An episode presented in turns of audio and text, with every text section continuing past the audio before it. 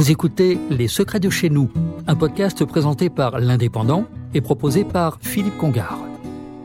C'est le général de Gaulle qui, en 1967, décide de créer le CNEA, Centre national d'entraînement en altitude à Font-Romeu, à 1850 mètres d'altitude.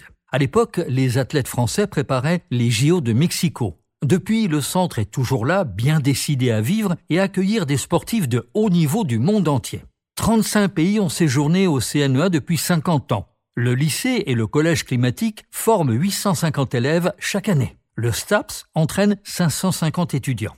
200 employés gèrent le CNEA. Tous ont pour mission de recevoir des sportifs en excellence sportive. Les installations y contribuent dans toutes les disciplines. Piscine, patinoire, salle de lutte, cyclisme sur route, piste d'athlétisme, gymnase ne peuvent que former aux meilleures performances.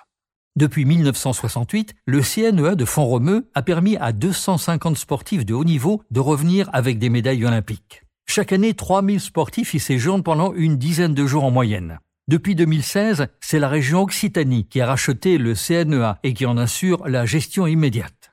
Carole Delga, sa présidente, a décidé de le redynamiser avec notamment la mise aux normes de certaines installations. En 2023, le CNEA de Font-Romeu accueillera de nombreux athlètes en vue des JO de 2024, ce qui ne peut que réjouir Antoine Lebellec, son directeur. Des athlètes étrangers viendront aussi s'entraîner. En 55 ans d'existence, le Centre national d'entraînement en altitude aura vu passer 300 médailles olympiques obtenues après un séjour à Font-Romeu.